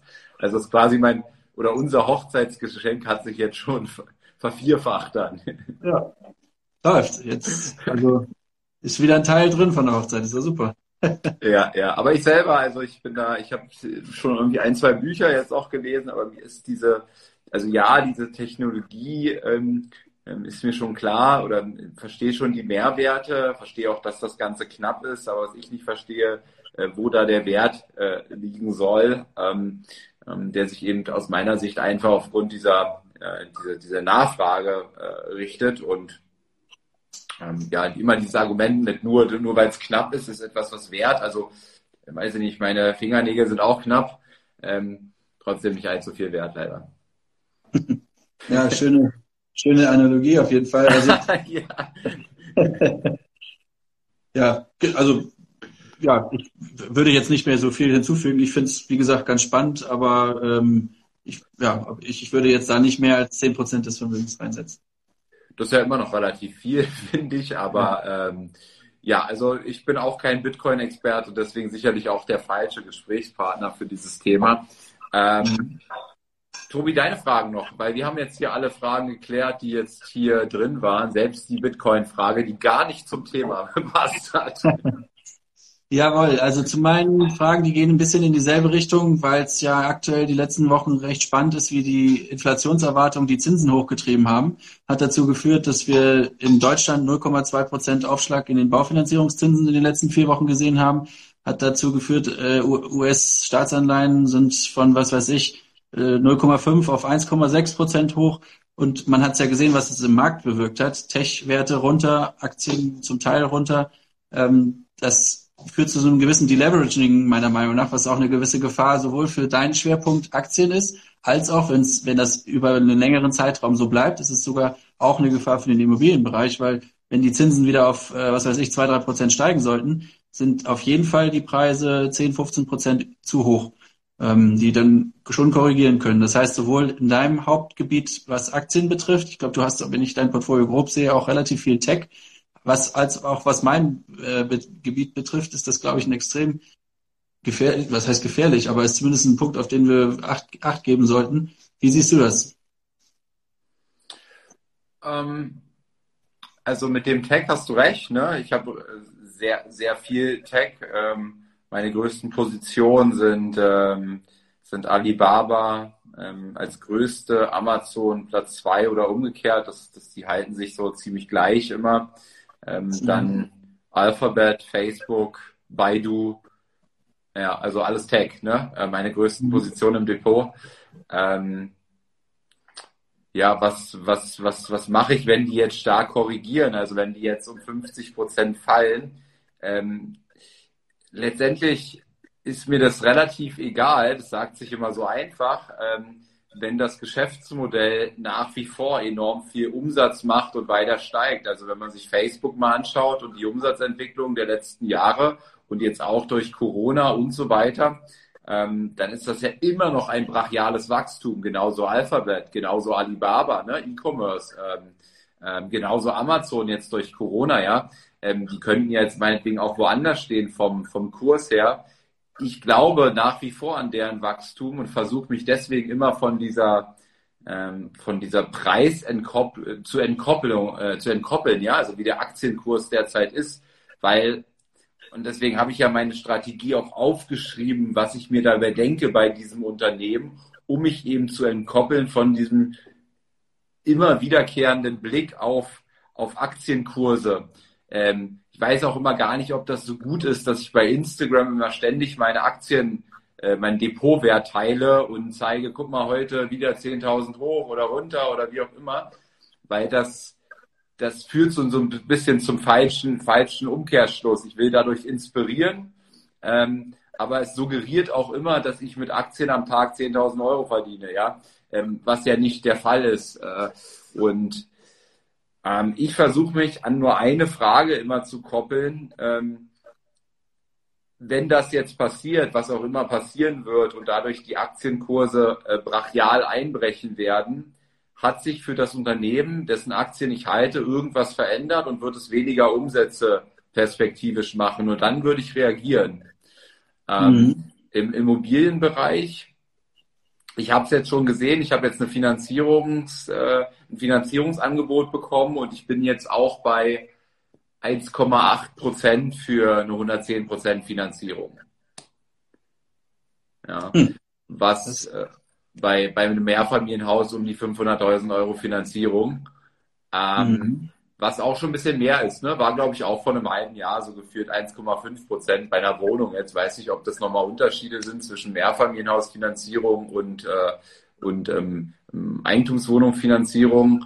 Aber ja, da habe ich es jetzt auch schon mal gesehen, dass es ein bisschen hochgegangen ist. Ne? Ja, ja, ist absolut so. Also äh, auch kurz, um die eine Frage noch abzuräumen, die der Kollege gestellt hat. Eine Zinsbindung kann sich nachträglich nicht äh, ändern, sondern die ist ja festgesetzt. Aber wenn du jetzt was Neues abschließt, sind halt die neu Neuzinsen aktuell ein Stück hochgegangen. Äh, zu deiner Aussage gerade 500.000, dass du das noch 110 Prozent finanziert bekommst, ist aktuell sowieso sportlich, weil durch Corona viele Banken diese 110 Prozent äh, Strategie eigentlich abgeräumt haben. Insofern ist da die 1,8 meiner Meinung nach völlig in Ordnung. Aber klar, es ist trotzdem höher. Ne? Also wie, gesagt, ich habe äh, auch jetzt noch Finanzierung unter ein Prozent auf dem Tisch, aber das ist dann immer mit Eigenkapital, ist ja logisch. Und äh, vielleicht noch als einen Punkt zu dem, was zu meiner Frage auch so ein bisschen selbst meine da Gedanken reflektierend. Ähm, ja. Das niedrige Zinsumfeld hat halt alles aufgeblasen. Jegliche Bewertung, sei es äh, Immobilien, sei es Tech, sei es Bitcoin. Alles ist einfach äh, künstlich hoch, weil weil es äh, Negativzinsen sogar gab. Wenn sich das jetzt umdreht, geht halt überall ein bisschen Luft raus. Das heißt, nicht, dass die Geschäftsmodelle zusammenfallen, die verdienen weiterhin super Geld, aber was, wenn vorher der KGV 40 super war, dann ist es halt jetzt der 30 ist dann der neue super KGV.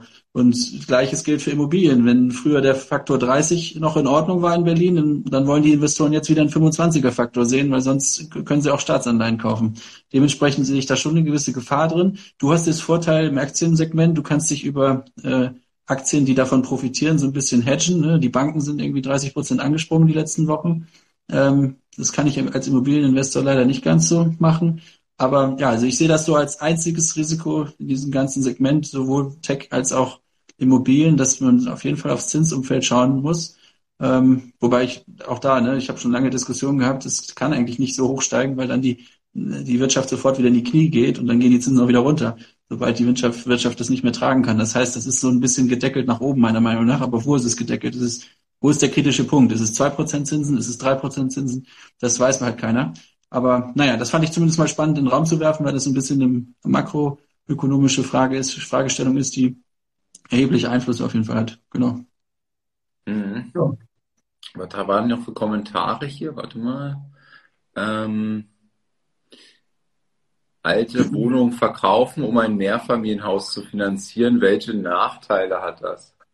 Alte Wohnung.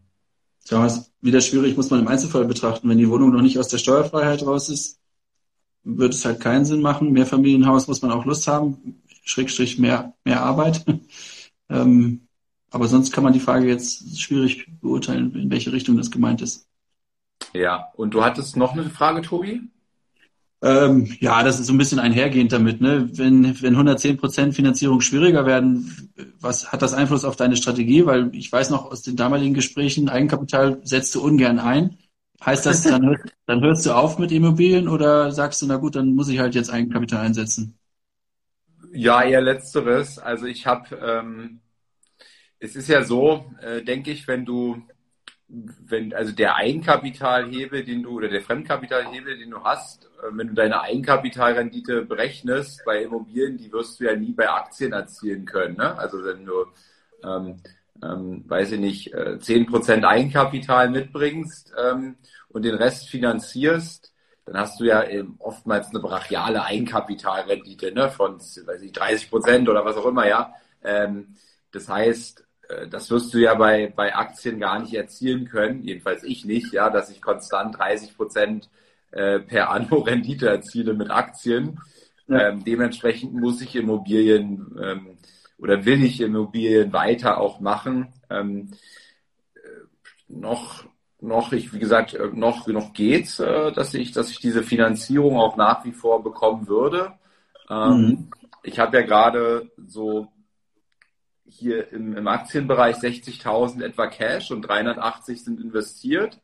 So ganz grob, ja. Ähm, die könnte ich ja auch mal neben in Immobilien stecken zwischenzeitlich, weil ich ja relativ schnell wieder Eigenkapital aufbaue. Ähm, also ich bin da, ich bin da nicht, nicht. Äh, Bist du übrigens ein Volumen, wo du auch auf Banken zugehen kannst und äh, das Depot als Sicherheiten hinterlegen kannst, anstatt von Eigenkapital. Also ab einem gewissen Volumen schauen, sind Banken offen für sowas. Ähm, das wollen die nicht bei 20.000 Depotwert machen, aber wenn man irgendwie einen äh, sechsstelligen Betrag hinterlegt, es kann weiter für dich arbeiten in den und den Aktien und dann kannst du zumindest, wird dir die Hälfte davon als Eigenkapital äquivalent angerechnet. Ist auch eine Möglichkeit, um weiter zu hebeln, gerade bei den Voluminas, die du bewegst. Das müsste ich, das müsste ich am Mittwoch ähm, in dem in dem Livestream mit dem mit dem mit, mit Marco, dem Banker, mal besprechen, weil ich habe letztens ähm, von jemandem gehört, dass es zwar möglich ist, dass es aber bei seiner Bank ganz krass gekoppelt war, dass er zum Beispiel alle zu- und Abgänge vorher der Bank äh, mitteilen müsste quasi. Ja. Ne? Also jeden Kauf und jeden Verkauf. Und das macht es ja dann wieder völlig äh, nee, ich, nicht praktikabel. Ich würde, ja. ich würde das niemals für den, also je nachdem, jeder hat ja eine andere Strategie, aber angenommen, man hat die fünf Aktien, von denen weiß man, die will man 20 Jahre halten noch, dann für sowas macht das Sinn. Oder ETF-Sparplan, der, der einfach durchläuft die nächsten 20 Jahre. Solche Sachen macht das Sinn. Aber wenn du jetzt deine äh, hier, wie, wie hieß sie? Äh, GameStop-Aktien, die würde ich da nicht hinterlegen. ja. Okay, verstehe, ja. Also das ist schon so, ja. Also das, das wäre auch bei der Bank dann so, ne? Also auf so ein Deal würde man sich dann einstellen, ja. Wenn man jetzt so ein und gut, dann, dann müsste man quasi einen, einen Depotübertrag für irgendwie die, die, äh, sag mal, die ETF-Anteile nehmen, ja. Wenn die jetzt meinetwegen 100, 200.000 Euro sind, sind sie bei, mich, bei mir jetzt nicht, aber ähm, da könnte man das mal als Sicherheit mit einbringen. Ja, ja, ja. Ähm, wie steht ihr zu Investments in Gewerbeimmobilien? Ja, auch da wieder, ne, kommt drauf an, lageabhängig, ähm, umfeldabhängig. Äh, Gewerbe als solches ist immer ein höheres Risiko als Wohnimmobilien, ist auch schlechter zu finanzieren. Heißt, du musst eine Lage haben, wo du weißt, auch wenn jetzt Corona dazu führt, vielleicht weniger Büros, ne, Gewerbe muss trotzdem funktionieren, kann man vielleicht im Zweifelsfall noch eine Wohnung draus machen, wäre vielleicht so eine Szenario B als Worst Case und äh, du musst mindestens 30 Prozent Eigenkapital im Normalfall mitbringen bei Gewerbe. Dementsprechend viele Parameter, die es schwieriger machen, aber dafür hast du meistens auch ein, zwei, drei Prozent mehr Rendite als im Wohnensegment. Und ist der Wettbewerb nicht dann auch geringer? Also machen das nicht viel weniger Menschen dann auch? Korrekt, gerade im Einzelsegment, so dass du so ein einzelnes Büro kaufst, das ist eigentlich, ja, da gibt's nicht so viel äh, Konkurrenz, weil man relativ viel Eigenkapital mitbringen muss. Mhm. Und sind dann höhere Renditen aber dann auch im Umkehrschluss drin? Ja, absolut. Ja. Ne? Also zwei bis drei Prozent höher als im, im Wohnsegment. Mhm.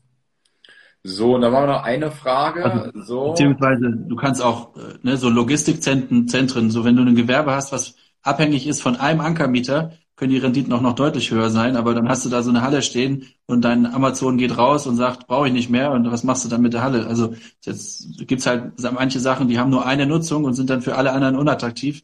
Dann ist dann, hast du vielleicht eine Zeit lang 15 Prozent verdient und dann einen Totalverlust. Also mhm. auch schwierig. Also muss man sich gut auskennen. Okay, Tobi, letzte Frage an dich. Äh, lieber nur eine Wohnung für zum Beispiel 400.000 Euro kaufen oder lieber zwei, ah, 200.000 Euro? Ja, gute Frage. lieber, ich streue immer lieber, also lieber zwei kaufen, aber wenn du zum, wenn du, wenn es gute Gründe gibt für die eine, dann kann es auch sinnvoll sein. Aber normalerweise würde ich immer zwei kaufen, dann hast du das Risiko geteilt. Ja, es ist ja auch irgendwann so, zum Beispiel bei meinen fünf Wohnungen, ähm, wenn jetzt ein, ein Mietausfall hätte, dann würden ja die anderen vier das tragen und ich müsste immer noch kein Geld nachschießen. Ne? Mhm. Und das ist ja dann diese Diversifikation. Ne? Wenn ich jetzt statt der fünf Wohnungen eine hätte und da wäre mal ein Mietausfall drin, dann hätte ich ja ein Problem. Und somit. Mhm, genau.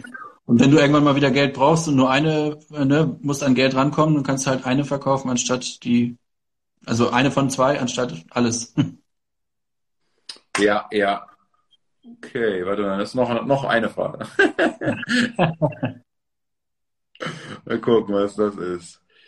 Wie viel Eigenkapital, Depotwert sollte man für sein erstes Immo-Invest haben? Also wie gesagt, wenn die Frage mit dieser, was wir gerade besprochen haben, zusammenhängt, dann sollte es schon ein äh, sechsstelliger Depotbetrag sein, damit man der Bank da was äh, Spannendes anbieten kann. Ähm, aber Eigenkapital so als Immobilieninvest äh, geht ja schon deutlich schneller. Ich habe meine erste Immobilie mit 5000 Euro Eigenkapital gekauft. Da waren die Preise aber auch noch ein bisschen niedriger. Ähm, ja, und dementsprechend einfach sagen, 10 bis 15 Prozent ist so das Minimum und dann kann man sich selber ausrechnen. Ne? Wenn man in Leipzig eine Einzimmerwohnung für 50.000 kauft, dann reicht halt schon 7.000 Euro Eigenkapital. Und wenn man in ja, München brauchst du halt äh, 50, 60, 70.000 Euro, um eine kleine Wohnung zu kaufen. So. Letztens hat, hat sich jemand bei mir gemeldet, ähm, wo ich geschrieben habe, ich werde jetzt ein Mehrfamilienhaus kaufen und dann hat er mir ein Mehrfamilienhaus für 18 Millionen in der Münchner Innenstadt angeboten. ja, das, das, ist crazy allerdings. Ja. Der, er hat halt mein Mindset verstanden. Ja, genau. nee, cool. Äh, Tobi, besten Dank. Ähm, ich hoffe, wir konnten eure Fragen ähm, hier äh, alle, alle ein Stück weit beantworten. Ähm, selbst sogar meine unqualifizierte Bitcoin-Aussage habt ihr bekommen. ähm, und nee, war super. Ansonsten, ähm, ja, wenn ihr, wenn ihr Unterstützung, auch hier waren ja ein paar Fragen auch Richtung erster Wohnung, ähm, dann könnt ihr euch gerne auch mal bei Tobi melden ähm, und seiner, seiner Company. Aber es muss auch gar nicht nur die erste Wohnung sein. Ähm, ich bin zum Beispiel bei Tobi auch im Verteiler drinne und bekomme quasi regelmäßig Vorschläge von Immobilien. Und ähm, wenn ich dann sage, okay, das passt grob von den Rahmendaten, ähm, schickt mir doch mal mehr zu, dann schickt mir Tobi ähm, ein, ein, ein Video von der Besichtigung, dann stelle ich ihm ein paar Fragen ähm, und so kann ich relativ schnell auch an Deals kommen. Also es ist durchaus eine gute Möglichkeit. Ähm, inzwischen habe ich dich ja auch schon an ein paar Leute auch empfohlen. Also als Beispiel mein Chef, der hat über dich auch schon einige Wohnungen gekauft ähm, und auch noch ein paar andere. Ich glaube, der äh, hier war noch jemand da gewesen. Vorhin hatte ich es gesehen. Äh, genau, der David ähm, war auch am Start. Der hat auch, ist auch enorm stark gewachsen, unter anderem durch euch. Ich glaube, er hat nebenbei noch, also der, der wächst so schnell mit Immobilien, Wahnsinn. Ähm, mhm. Das heißt, auch für Leute interessant, die eben schnell wachsen wollen, die schnell Erfolge haben wollen, ist das sicherlich auch nochmal so ein Shortcut, euer Service. Und ähm, das so, Ding ist bei euch, was auch noch gut ist aus meiner Sicht, ist, es ist ein variabler Deal. Also ich zahle dich nicht nach Zeit, sondern nach Erfolg. Also ich bezahle dich nur, ähm, wenn tatsächlich ein Deal zustande kommt. Deswegen ist es auch erstmal nicht mit so viel Risiko verbunden, ähm, sich bei euch zu melden. Ja, korrekt. Genau, also vielen Dank noch für die sehr gute Zusammenfassung. Ähm, ja, und auch äh, danke für die Weiterempfehlung natürlich. Ähm, ja, und der, also um es vielleicht nochmal also, so ein bisschen äh, zu wieder zu wiederzugeben, viele Kunden bei uns haben einfach sehr viel zu tun und sind sehr erfolgreich in dem, was sie machen und verstehen halt, dass Immobilien sinnvoll ist, aber haben nun mal sehr viel zu tun und wollen das Thema in dem Sinne abgenommen bekommen. Und da sind wir extrem ja, dankbar darüber, dass das so viele Menschen auch so sehen und verstehen. Und ähm, vielleicht zusätzlich dazu, ne, wir werden meistens nur als Transaktionscompany äh, wahrgenommen, Finanzierungsberatung natürlich auch gerne unabhängig. Ne? Das heißt, äh, wir sind mittlerweile ein Team von äh, knapp zehn Leuten und äh, können ohne weiteres auch Finanzierung anbieten, wo jemand selber sich um das Thema Akquise gekümmert hat und einfach nur eine Finanzierung sucht für seine Wohnung XY oder Nachfinanzierung oder sonstiges. Und gerade aus der Perspektive Kapitalanleger und Portfolioskalierung, man hat ein bisschen mehr vor als vielleicht nur das Eigenheim verkaufen, haben wir schon viel gesehen in der Vergangenheit, viele Strategien jetzt auch erarbeitet, so dass wir da, glaube ich, auch ein bisschen passender oder interessanter für den einen oder anderen sein können als jetzt Winterhüb oder Dr. Klein, die halt so einen Fließbandprozess haben. Cool. Tobi, cool. dann besten Dank. Schönen Abend. Genieß Ebenso. die Zeit bei deinen Eltern. Äh, die, die, die, dürfen Pizza, jetzt auch wieder, die dürfen jetzt wieder Lärm machen hier. Die, die, Pizza, die Pizza ist jetzt kalt. genau, genau. Mein Lieber. Schöne Grüße nach Berlin und wir sehen uns bald mal wieder. Besten Dank, hau rein. Ciao. Ja, Tschüss ciao. an alle. Tschüss. Das war eine weitere Folge des Podcasts Erfolg ist kein Zufall von Maurice Borg.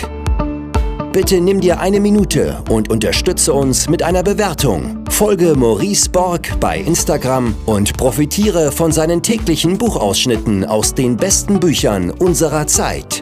Sein Profilname ist mb-maurice-borg.